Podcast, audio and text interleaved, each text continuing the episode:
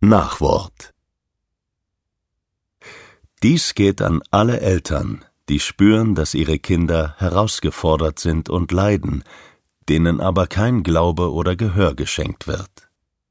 Dies geht auch an jene Eltern, die verzweifeln, weil ihre Kinder nicht so reagieren, wie es normal zu sein scheint. Und dies vermeintlich ohne triftigen oder ersichtlichen Grund.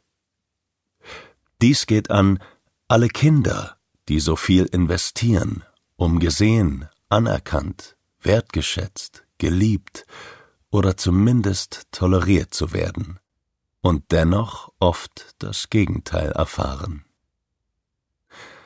Alle Erwachsenen, die sich im Leben gescheitert fühlen, die ihr ganzes Leben einem Normal hinterherjagen, das nur oberflächlich und gesellschaftlich definiert existiert.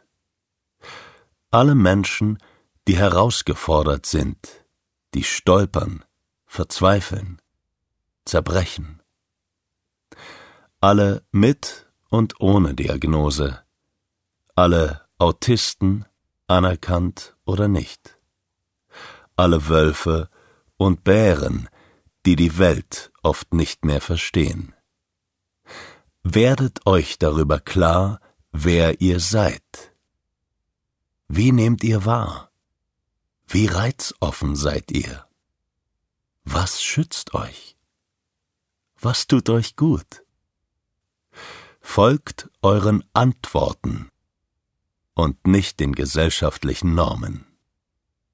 Aus einem einzigen Grund. Ihr seid alle einzigartig und Einzigartigkeit kann nicht kritisiert werden. Ihr seid alle wunderbar und besonders.